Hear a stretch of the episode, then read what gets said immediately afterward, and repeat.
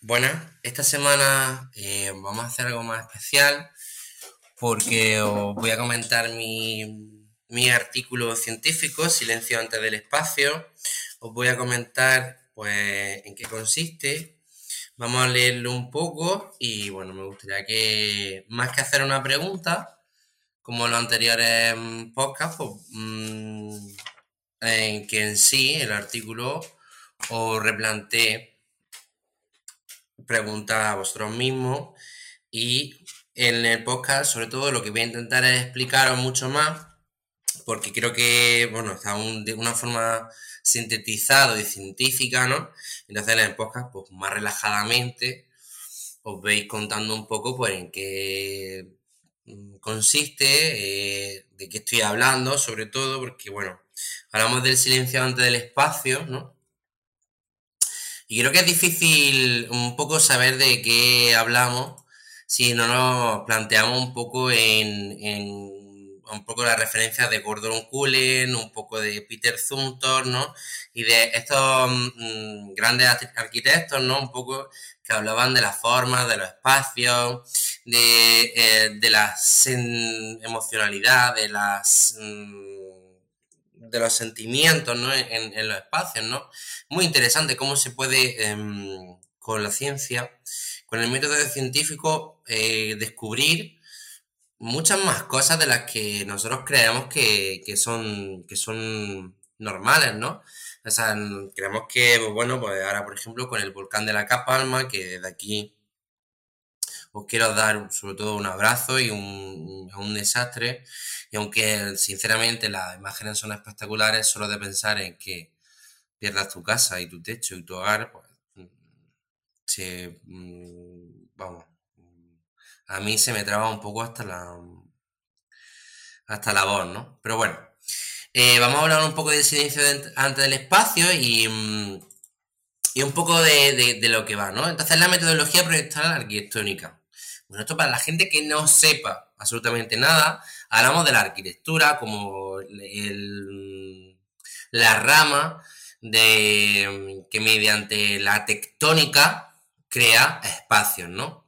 Arquitecto viene de hace muchísimos años, ¿no? De la tectónica de la construcción, la tectónica de los materiales, la tectónica de, las formas, de la geometría, de la, del arte, eh, es el artesano, por eso ar, ¿no? Artesano que maneja la técnica arquitectónica, ¿no? Y proyectual, ¿no? El proyecto se refiere a, a proyectuar o a imaginar eh, mediante nuestra, nuestra mm, conocimiento y crear mediante nuestra técnica, ¿no? Por eso la metodología proyectual de la arquitectónica, esto de lo que viene en silencio antes del espacio, me refería un poco, que también un poco como, como un título también, ¿no? Más generalista, ¿no? Pero en realidad lo que viene a decir que el silencio ante el espacio viene de qué metodología, ¿no? En, totalmente abstracta, porque al fin y al cabo hay metodologías que son mm, conscientes y, lineales y, metodologías que son abstractas, ¿no? Em, al fin y al cabo, ¿con qué, mm, con qué valores eh, mm, esta parte, ¿no? Proyectamos, ¿no? Y al fin y al cabo, los valores que yo estudio en este, en este, mm, en este artículo son la indeterminación, la subjetividad y el silencio.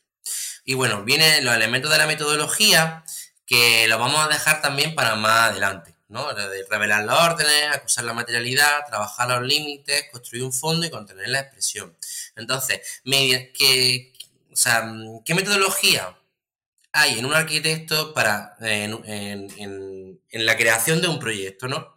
Entonces se crean estos elementos que, son totalmente, eh, digamos, eh, tectónicos, ¿no? pero eh, no se puede hacer una contener la expresión del edificio o construir un fondo, ¿no? ¿Qué se hace primero? No, no, no. Esto es una metodología abstracta, por tanto, es todo a la vez, ¿no? Y, nada. Y así, esa es la indeterminación, ¿no?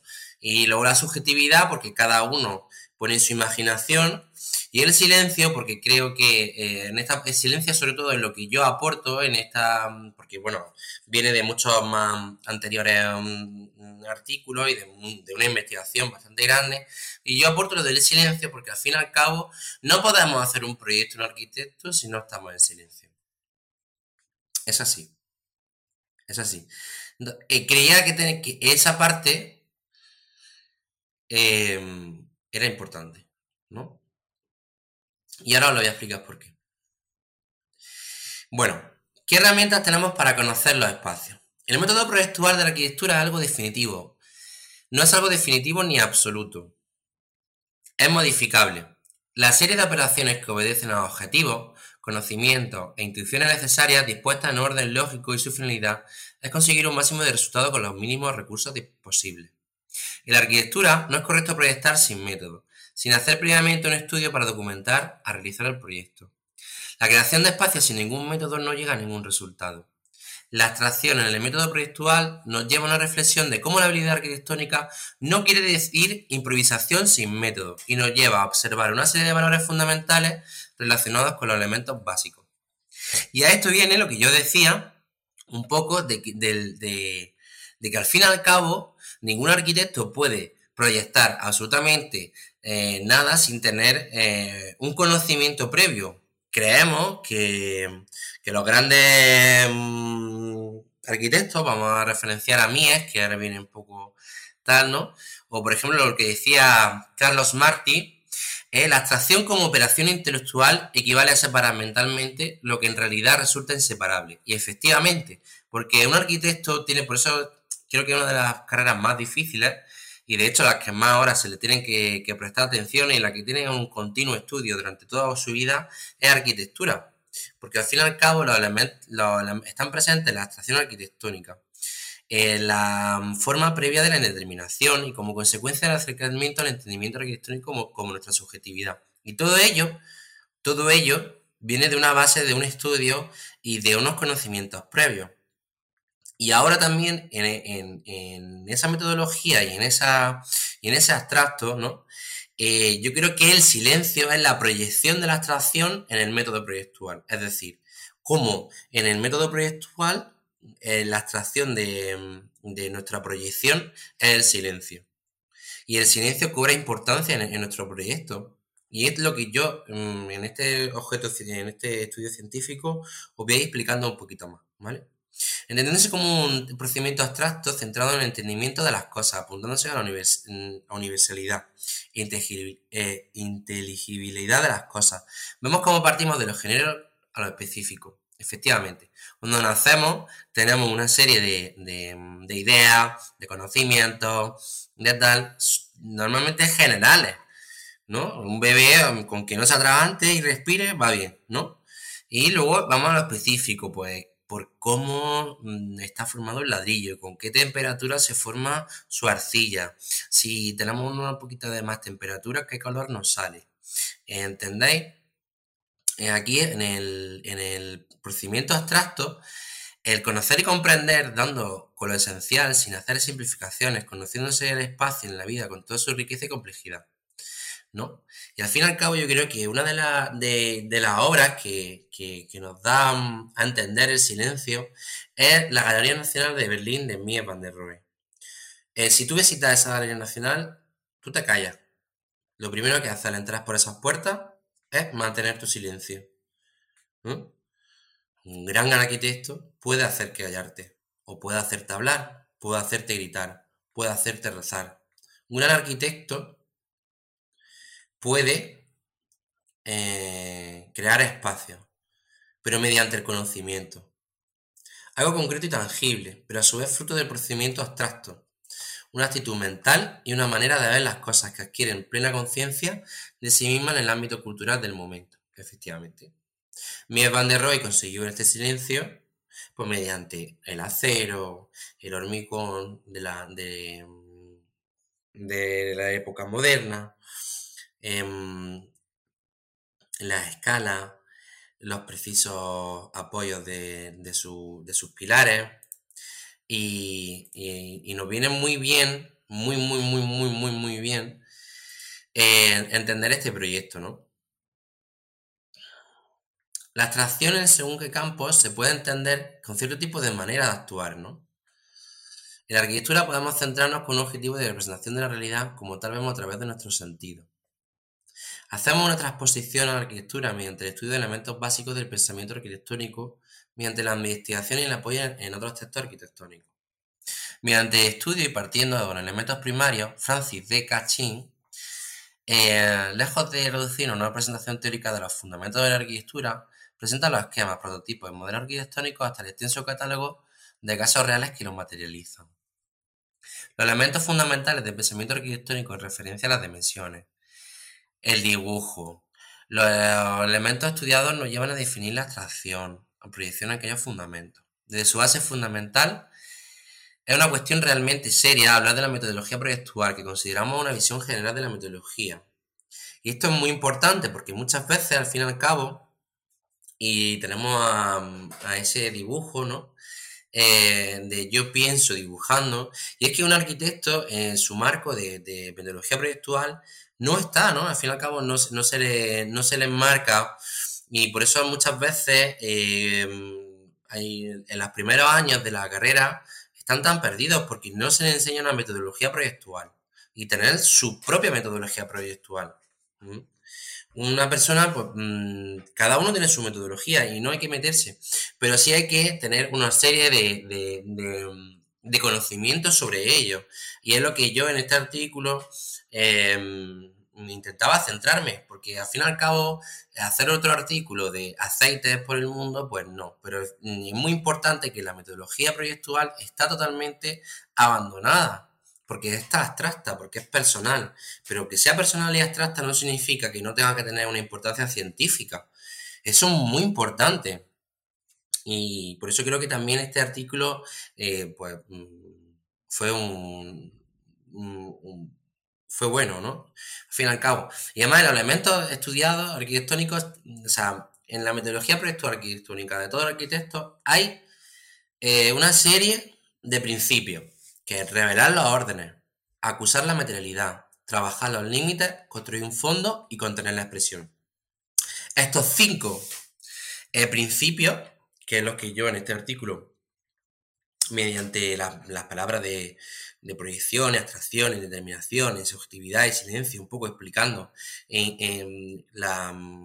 lo que se describe en la metodología proyectual, estos cinco principios que nos llevan, pues, nos llevan a todos los arquitectos a tener en el proyecto eh, o, en, o en la forma de proyectar todos tenemos algo en común y unos principios. No significa que yo, como he explicado antes, eh, acuse la materialidad de mi proyecto antes que contener la expresión de él, ¿me entiendes? lo importante es que estos cinco se estudien, se aprenden y sobre todo se enseñen, porque sobre todo eh, la Universidad de Arquitectura, bueno, mm, no voy a decir que el método es antiguo porque básicamente no se ha renovado durante años, años y años. Pero al fin y al cabo la metodología proyectual y el abstracto va em, de verdad mm, a veces, mm, y creo que todos los arquitectos, y si hay algún arquitecto que me escucha, sabrá que en los primeros años de arquitectura te encuentras una serie de dramas, una serie de dramas, porque tú mm, vas con toda tu buena atención, pero tú no sabes en qué, cuál es tu metodología proyectual o cómo tus ideas pueden llevarse a un proyecto arquitectónico y de repente te encuentras a un señor muy mayor que sabe mucho, pero que él también lloró como tú los primeros años de la carrera y no entiende cómo tú haces eso. Y te dice una cosa como esto es una mierda, tírelo, o este, o este proyecto es tal y te hace llorar. De hecho, en la Universidad de Granada eh, planteamos una serie de, de, quejas y llenaron los estudiantes eh, las paredes con, frases que, que eran profesores metiéndose. Es muy grave, eso pasa en la Universidad de Granada años y años también y no hacen nada para cambiarlo. Porque la metodología proyectual no se enseña, no se enseña actualmente. Y este artículo científico va de eso, ¿no? De cuál es nuestra metodología proyectual, cómo tenemos que proyectar y qué tenemos que tener en un proyecto, ¿no? Y además el arte que toma conciencia del espacio nos conlleva a reflexionar científicamente sobre qué momento puede considerarse un proyecto, en qué momento existe o no. Y yo creo que un poquito em, en este artículo, yo creo que em, para no hacer un podcast excesivamente largo, porque estoy viendo que ya son 15 minutitos, y prefiero que cada semana tengáis un poquito más, eh, creo que esta semana vamos a dejarlo aquí. Y la semana que viene el blog va a seguir siendo el mismo artículo. Y creo que vamos a ir comentando este artículo durante varios podcasts. No sé si os parece bien o no, pero bueno, es lo que yo voy a realizar. Y así lo voy a dejar. Así que hasta ahora, ¿no? Eh, que creo que he explicado bastante bien en qué significa la metodología proyectual arquitectónica. Y bueno, si os está gustando el artículo, si lo leéis y, y aquí en la página lo tenéis, pues bueno, espero que vuestra respuesta y vuestros comentarios. Y nada, pues me despido. Yo soy Andrés Pérez, arquitecto e ingeniero por la Universidad de Granada. Y nada, pues todo corazón y tenéis un, un buen día.